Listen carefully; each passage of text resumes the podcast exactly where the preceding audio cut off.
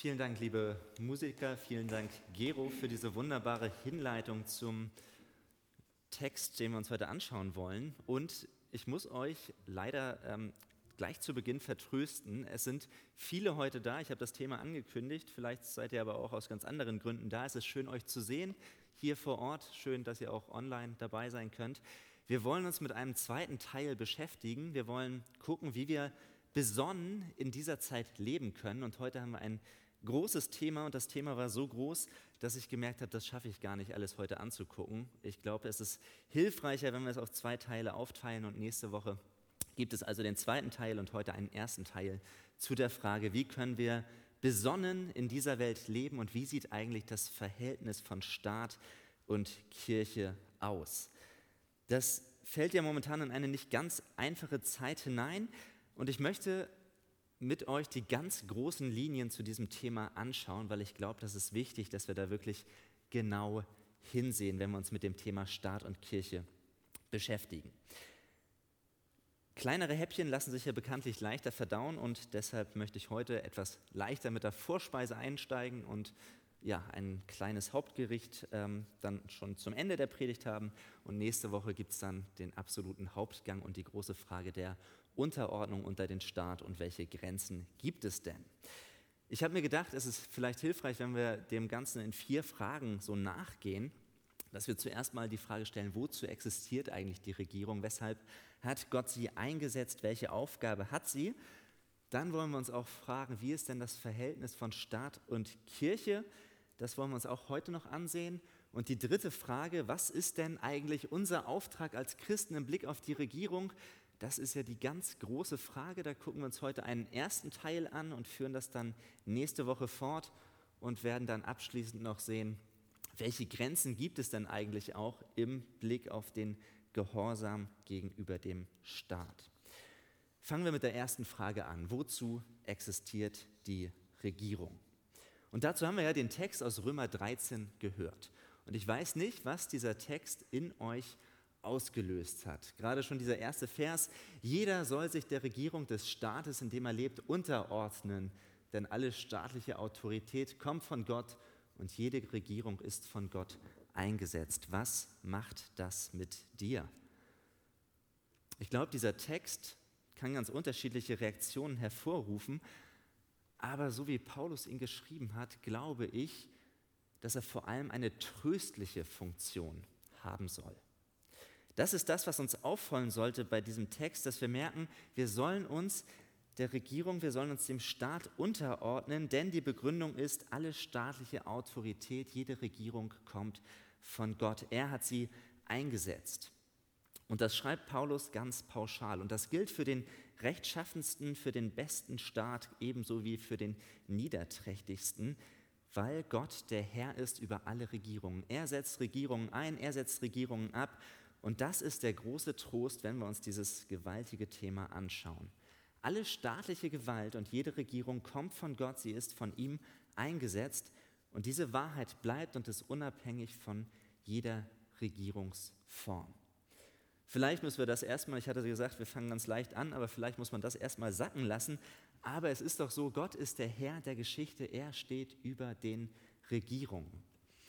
Und das war auch schon immer so, und wir lesen das zum Beispiel auch in Daniel 4, Vers 14, wo wir lesen, der Höchste hat die Macht über die Reiche der Welt und kann sie geben, wem er will.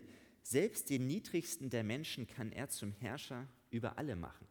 Und das sagt nicht etwa Daniel als Prophet Gottes, sondern diese Worte bekennt König Nebukadnezar, ein Kaiser, der erleben oder ein König, der erleben musste, dass Gott ihn gedemütigt hat, weil er meinte, Gott selbst sein zu können dass Nebukadnezar meinte, er muss sich Gott nicht unterordnen und dann erkennt er doch, Gott hat die Macht über alle Reiche der Welt.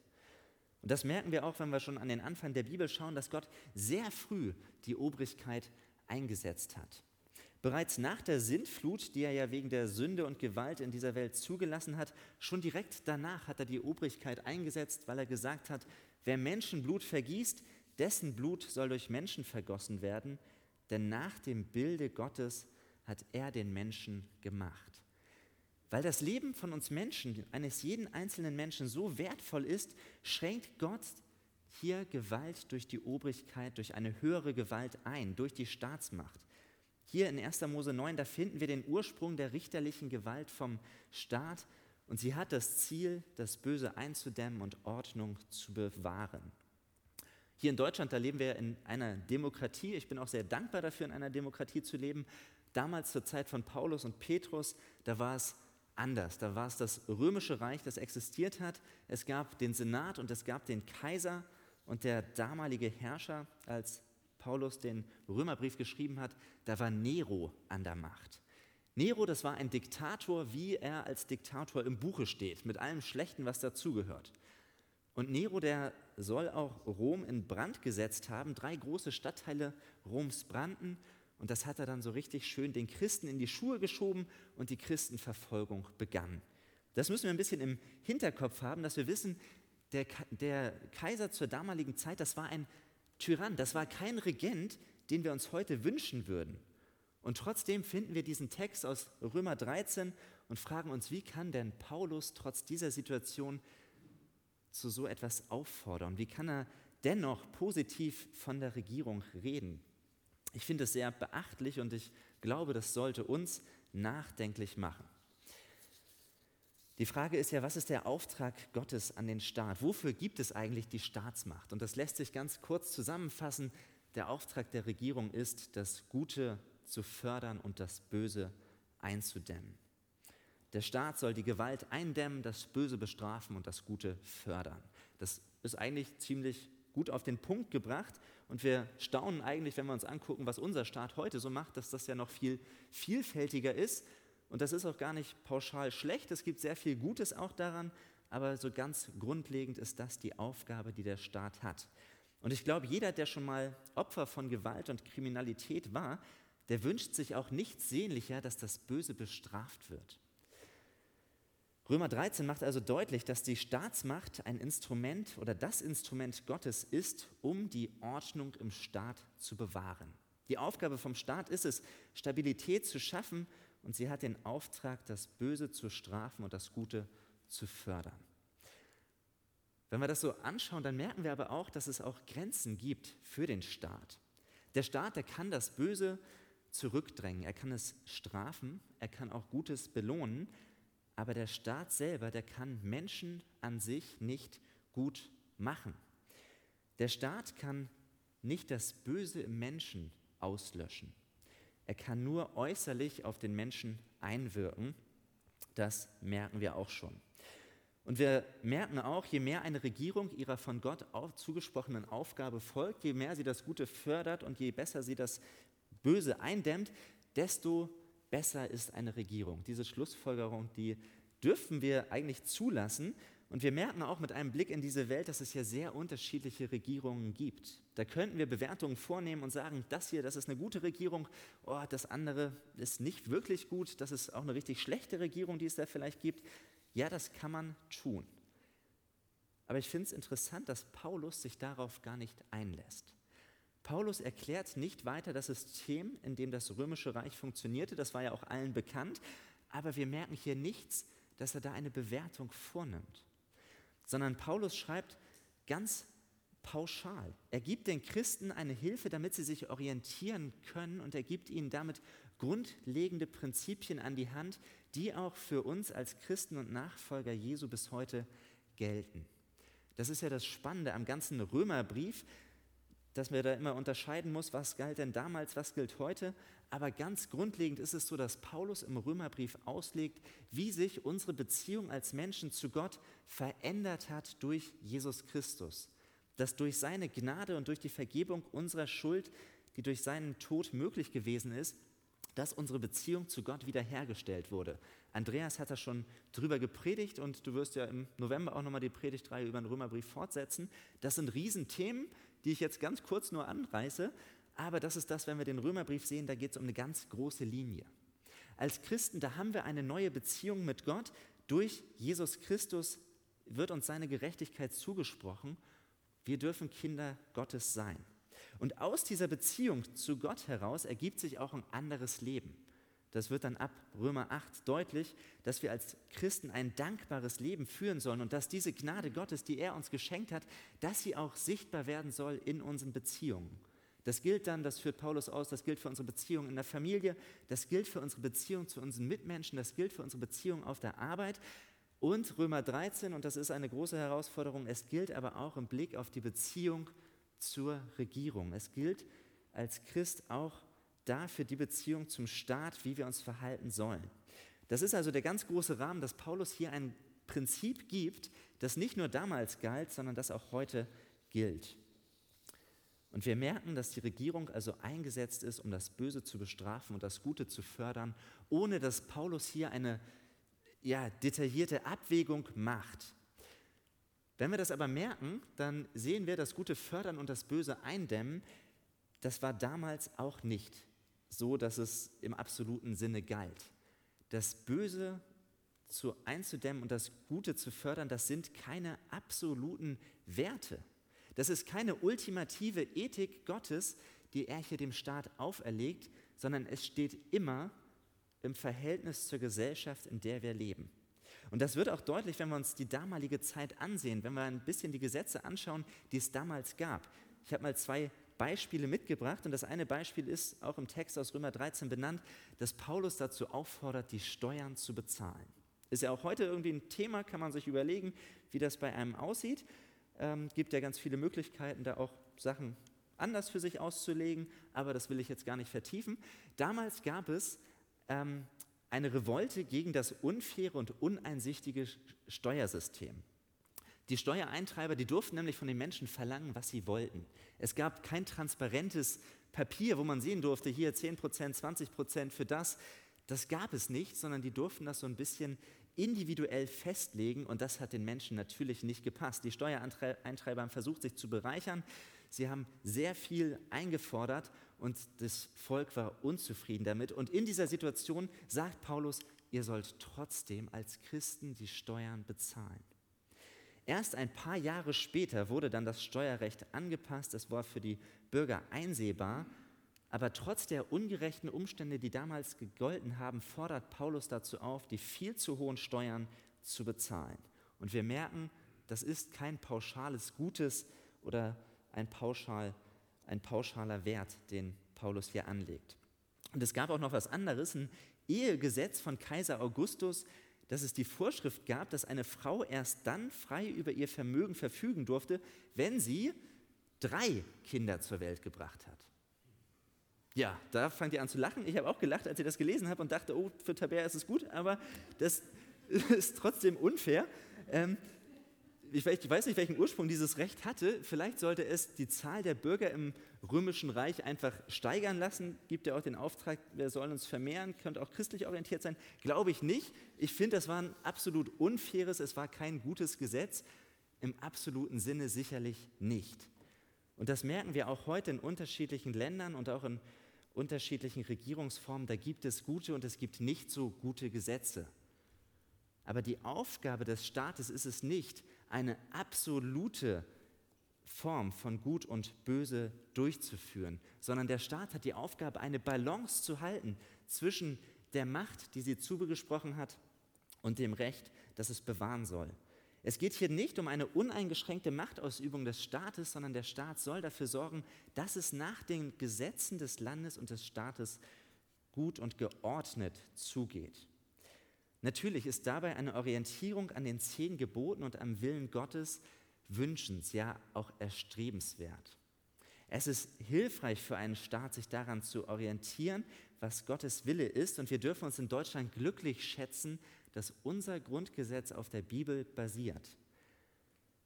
Aber wir werden in dieser Welt keinen Staat haben, der Gut und Böse als absolute vertreten kann. Es wird niemals zu einer ultimativen Umsetzung von Gottes Ethik in dieser Welt kommen. Und das macht uns auch der nächste Punkt deutlich, wenn wir fragen, was ist denn eigentlich die Beziehung zwischen Staat und Kirche?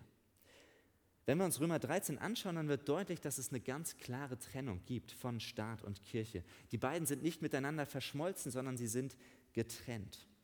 Und es ist auch so wichtig, dass es eine Trennung zwischen Kirche oder auch insgesamt Ideologie und dem Staat gibt. Denn ein Staat darf dem Menschen nicht vorgeben, wie er zu denken oder was er zu glauben hat. Je mehr eine Staatsmacht das vorgibt, und das kennen wir sowohl aus der Geschichte wie auch im Blick auf andere Länder, dass wenn eine Staatsmacht versucht, das vorzuschreiben, was geglaubt werden soll, dann handelt es sich natürlich um eine extreme Form der Diktatur. Es gibt kein ausbalanciertes Verhältnis mehr zwischen Macht und Recht.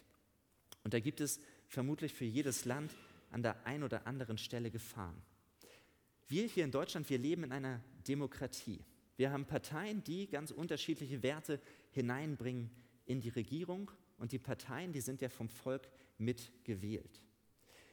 So ist es also ein geltendes Recht oder so ist das geltende Recht, das wir in einer Demokratie haben, doch meist ein Echo oder zumindest ein Abglanz von dem, wie unsere Gesellschaft denkt. Das dürfen wir nicht vergessen und wir sollen deshalb eine Regierung auch nicht pauschal oder vorschnell verurteilen.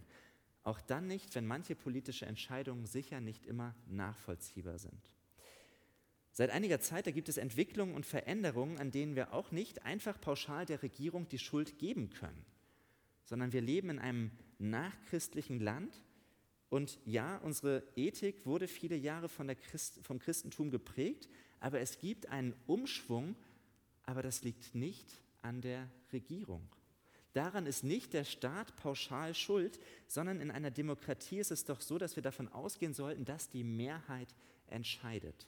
Wäre zumindest gut, wenn es so ist. Und deshalb sollte auch dieser eingeschlagene Weg, den wir gehen in unserem Land, deshalb sollten wir da nicht der Regierung die Schuld geben, sondern es hat auch mit der Haltung und den Werten des Einzelnen zu tun.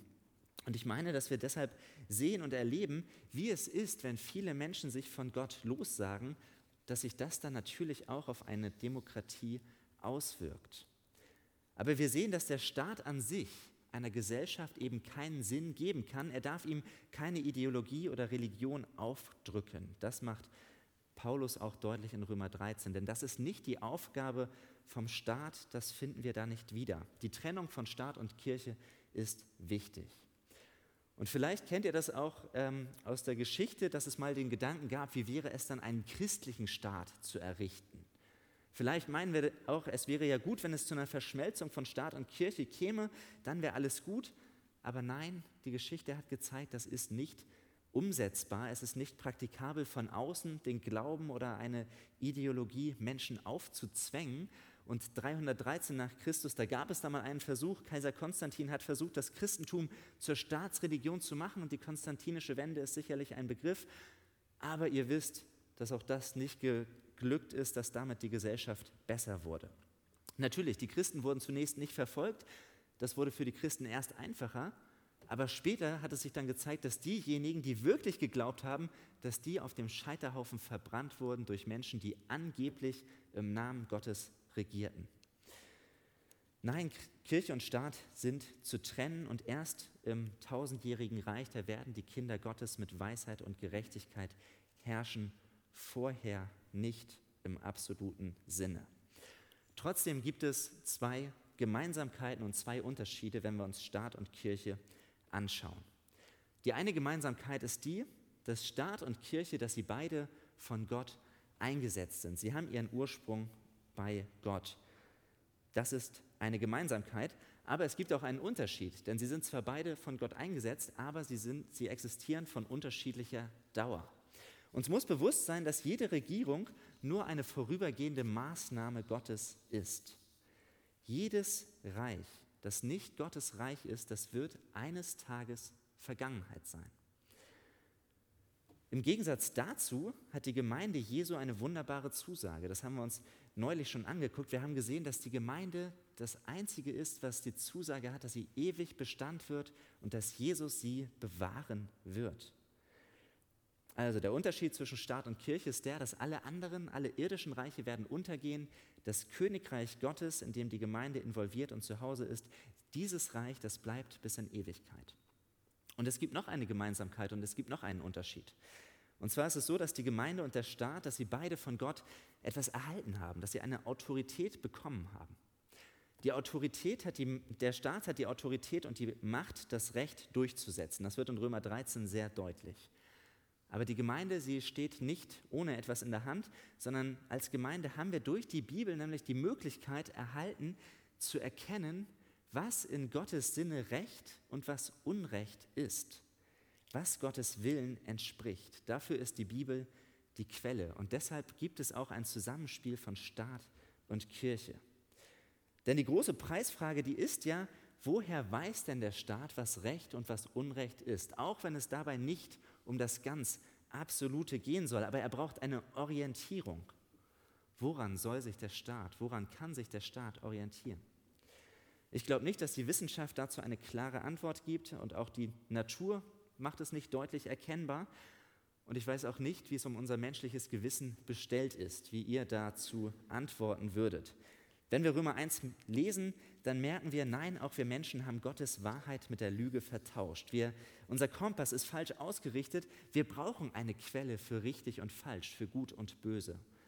Und das Gute ist, dass Gott seine Welt damit nicht alleine lässt, sondern dass er seine Gemeinde in die Welt stellt. Und das war auch damals so, dass Gott sein Volk Israel berufen hat für die umliegenden Völker, um ihnen den Weg auch zu weisen, um Salz und Licht schon damals zu sein und das ist der Auftrag der Gemeinde heute. Und so wird die Gemeinde in 1 Timotheus 3, Vers 15 auch als Bollwerk der Wahrheit beschrieben. Ein ja, Begriff, der irgendwie ganz viel beinhalten kann. Aber die Gemeinde soll eben zeigen, was nach Gottes, was auf Grundlage der Bibel, was Gerechtigkeit in Gottes Sinne ist und was Unrecht ist. Denn dadurch kann dann der Staat aber wir leben ja auch in einer Demokratie, aber dadurch kann auch die wählende Bevölkerung durch die Gemeinde und durch die Kirche hören, wie es nach Gottes Maßstäben sein sollte, was gut und richtig wäre. Und sie können sich danach entscheiden, ob sie diesem Maßstab nachgehen will oder ob sie sich davon unabhängig macht und sich selbst zur höchsten Instanz für Recht und Unrecht erhebt. Nicht im absoluten Sinne, aber immerhin als eine Orientierung.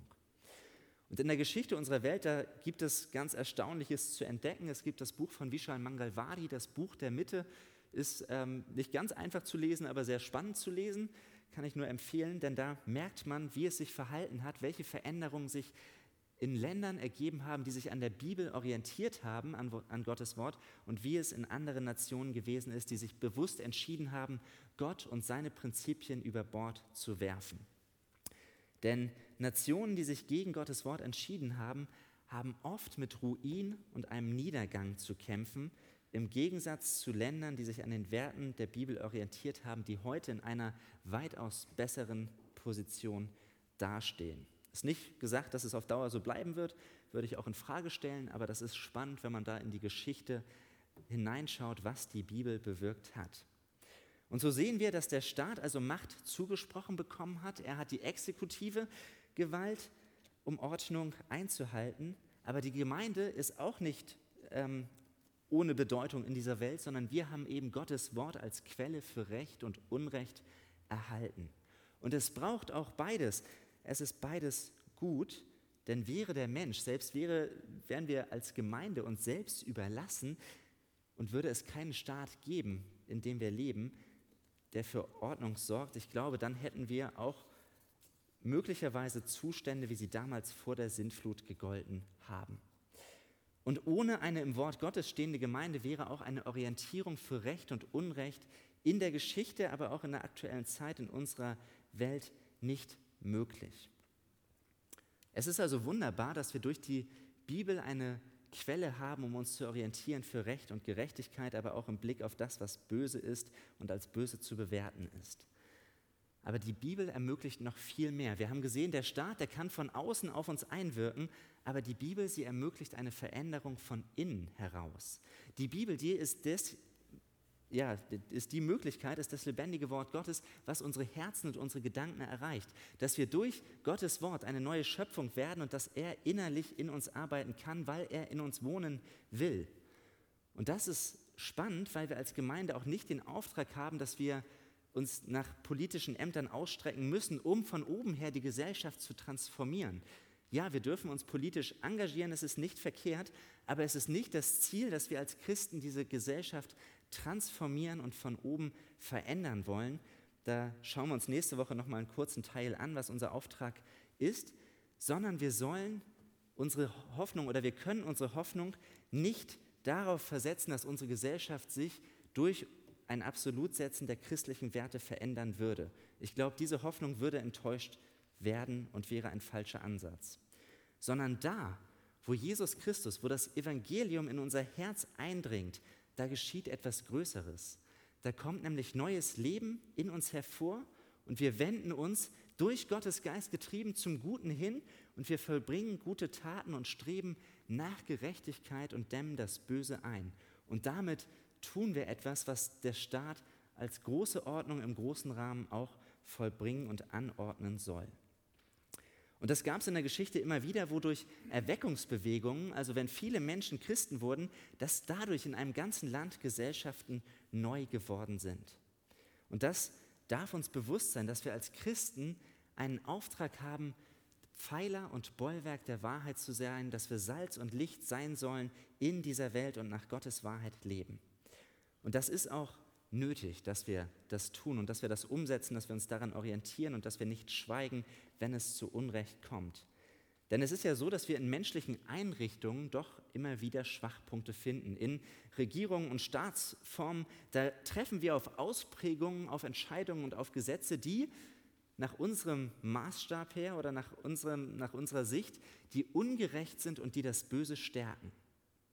Aber wir müssen uns immer fragen, mit welchem Maßstab gehen wir dann an eine Regierung heran? Vermischen wir es vielleicht doch, dass wir sagen, wir wollen doch ein absolutes Gleich oder eine Vermischung von Staat und Kirche, wenn wir nämlich allein auf Grundlage der Bibel an den Staat herangehen. Mit welchem Maßstab beurteilen wir eine Regierung? Machen wir das alleine auf Grundlage der Bibel? Und stehen wir dann nicht vielleicht in der Gefahr, dass wir Staat und Kirche wieder miteinander vermischen? Ich finde es sehr schwierig, da einen guten Weg zu finden, denn es geht nicht um absolute Maßstäbe von Gut und Böse. Das hat Paulus damals nicht getan und das sollten wir heute auch nicht tun, sondern ich glaube, es ist im Gegenteil so, dass Politik erst dann beginnt, wenn man weiß, dass es nicht um das absolut Gute oder Schlechte geht, sondern dass es immer um das geht, was in einem Land, in einer Gesellschaft und in der Zeit, in der wir leben und mit den Parteien, die vorhanden sind, was da überhaupt möglich ist.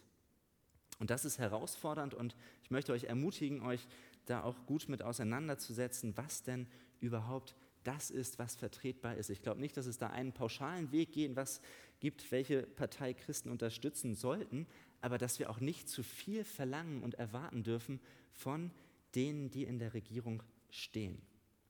Und so möchte ich eine letzte Frage mit euch anreißen und die werde ich dann nächste Woche fortsetzen. Was ist denn nun unsere Verantwortung im Blick auf die Regierung? Ich glaube, als erstes, klar, im Blick auf Römer 13, da geht es ganz stark um die Unterordnung unter den Staat, aber das ist ein so großes Thema, das schauen wir uns nächste Woche an. Ich glaube, das Erste, was wir tun müssen für die Regierung, das ist, dass wir beten sollen für die Regierung. Es ist ja so, wenn wir für etwas beten, dann können wir uns gleichzeitig nicht bei anderen Menschen darüber beklagen. Ist vielleicht nicht die Hauptbegründung deshalb, weshalb wir für die Regierung beten sollten, aber da könnte auch was Wahres dran sein, sondern der Stellenwert, der Stellenwert des Gebets für die Regierung wird deutlich in 1 Timotheus 2 in den Versen 1 bis 2. Da schreibt Paulus an Timotheus, das Erste und Wichtigste, wozu ich die Gemeinde auffordere, ist das Gebet. Es ist unsere Aufgabe, mit Bitten, Flehen und Danken für alle Menschen einzutreten, insbesondere für die Regierenden und alle, die eine hohe Stellung einnehmen, damit wir ungestört und in Frieden ein Leben führen können, durch das Gott in jeder Hinsicht geehrt wird und das in allen Belangen glaubwürdig ist. Vor allem anderen oder insbesondere, hier wird deutlich, wenn wir als Christen einen Auftrag haben für unser Land, dann ist es das Gebet. Wann hast du das letzte Mal für die Regierung gebetet? Und das nicht so ganz pauschal, sondern vielleicht sogar ganz konkret, namentlich, dass du für einzelne Politiker gebetet hast. Wann hast du das letzte Mal gebetet für Angela Merkel, für Stefan Weil oder Peter Tschentscher? Ich glaube, dass das Gebet für die Regierung ein Stück weit ein Prüfstein ist für unser Gebetsleben. Denn wir beten ja so gerne für die Anliegen, wo wir dann auch was mitbekommen, wo wir merken, hey, da, da tut sich was, da äh, wird jemand gesund, da bekommt jemand Mut, da äh, ja, sind wir dichter dran. Aber Gebete für die Politik, das sind doch irgendwie so Gebete, die, die gehen irgendwie ins Leere, die verpuffen doch so ein bisschen. Die Politiker, die sind so weit weg, was sie tun und weshalb sie Dinge entscheiden, das ist irgendwie nicht greifbar, das ist nicht nachvollziehbar. Und man fragt sich manchmal, was unser kleines Gebet denn da bewirken soll. Aber ich glaube, wir müssen uns die Frage stellen, wie sehr leben wir denn da und im Glauben und beten aus dem Glauben heraus, dass Gott uns diesen Auftrag gegeben hat. Es ist so klar, dass Gott gesagt hat, wir sollen für die Regierung beten und das machen wir nicht, damit unsere Gebete im Leeren verhallen oder damit wir in der Zeit nicht schlecht über die Regierung reden, sondern Gott will doch durch das Gebet die Regierung zum Segen setzen für das Land damit wir als Christen, aber auch als Gesellschaft ein ruhiges und stilles Leben haben, dass wir in aller Gottesfurcht leben und Nachfolge leben können. Und wir müssen noch sehen, dass die Regierenden, das ist wieder der Anfang der Predigt, dass die Regierungen alle in Gottes Hand stehen. Und dass unser Auftrag ist, für die Regierung zu beten. Und ich glaube, es wäre gut, wenn wir uns etwas mehr zur Gewohnheit machen würden, dass wenn wir über Politik sprechen, dass wir dann auch für Politiker, für Politiker und für Regierende oder Menschen, die in Verantwortung stehen, dass wir für sie beten, dass wir das Ganze an Gott abgeben. Und die Lieder am Anfang, die haben es so gut deutlich gemacht, dass wir unsere Sorgen abgeben können an Gott. Und auch politische Entwicklungen können Sorge bereiten. Aber wir dürfen damit zu Gott kommen, zu dem Vater und Menschen, äh, zu, zu dem Vater und Schöpfer dieser Welt, der alle Regierenden einsetzt und absetzt. Und ich glaube, wir haben viel Grund zu danken für das, was wir haben in unserem Land. Es gibt Länder, da geht es ganz anders zu. Und gleichzeitig nehmen wir aber auch Dinge wahr, wo wir wissen, dass es schwierig ist, dass es nicht einfach ist, Dinge einfach so mitzutragen oder zu übernehmen. Und das wollen wir uns nächste Woche anschauen, wenn es um die Unterordnung unter den Staat geht. Aber wir wollen jetzt noch gemeinsam auch beten oder ich bete stellvertretend mit euch zusammen auch für unsere Regierung. Herr, du bist der Schöpfer dieser Welt und alles steht in deiner Hand. Du setzt Regierende ein und du setzt sie ab. Du forderst uns heraus, ihnen zu vertrauen, weil du darüber stehst. Und Herr, du siehst, wie es darum steht, dass wir für deine Regierung nicht immer mit einem freien oder leichten Herzen beten können. Aber du hast uns den Auftrag gegeben und Herr, so wollen wir dem auch nachkommen und dich bitten, dass du dich unserer Gebete annimmst, dass du unsere Regierung zum Segen setzt für unser Land. Und Herr, wir wollen dir danken für den Frieden, den du uns gegeben hast in unserem Land. Wir danken dir für die Freiheit, die wir in diesem Land haben. Wir danken dir, dass wir unseren Glauben leben können. Wir danken dir, dass wir uns versammeln dürfen für Gottesdienste, dass wir auch die Technik haben, um, unsere Gottesdienste frei ins Internet übertragen zu können.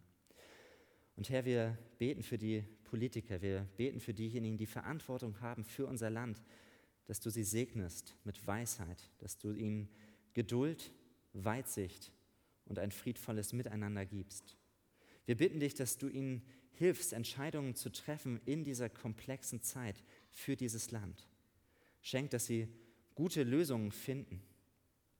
Und Herr, wir sehen uns als Gemeinde danach, dass sich dein Wort ausbreitet. Wir bitten dich, dass auch Politiker dich als Retter annehmen und dass sie sich hinwenden zu dir dass sie erkennen, wer du bist und wie du bist. Und wir bitten dich, dass durch dein Wort Veränderung geschieht, auch in unserem Land und in unserer Gesellschaft. Wir bitten dich, dass du Christen Mut schenkst, die Verantwortung haben und mit dazu beitragen, dass unser Land in eine gute Richtung gehen kann. Wir beten für Menschen, die ihren Dienst tun in der Politik, aber auch für diejenigen, die in der Polizei, bei der Bundeswehr oder in anderen Behörden unterwegs sind. Herr, schenk du ihnen Kraft und schenk ihnen Weisheit, sich einzusetzen zum Wohle unseres Landes. Und wir bitten dich, Herr, dass wir als Hoffnungsträger unterwegs sein können in dieser Welt, dass wir als Christen Frieden stiften und dass wir besonnen hineinwirken in diese aufgeregte Gesellschaft, in der wir leben. Wir bitten dich, dass wir in erster Linie deine Liebe, die uns verändert und die uns gerettet hat, dass wir sie weitergeben dürfen und anderen von dir erzählen können. Dass wir im Vertrauen leben, Herr, auf dich dass du alles in deiner Hand hältst. Darum bitten wir in deinem Namen. Amen. Mit dem kommenden Lied wollen wir Gott loben. Mit aufgesetzter Maske dürfen wir sehr gerne mitsingen. Ihr dürft auch dazu aufstehen. Gott ist der Schöpfer des Universums.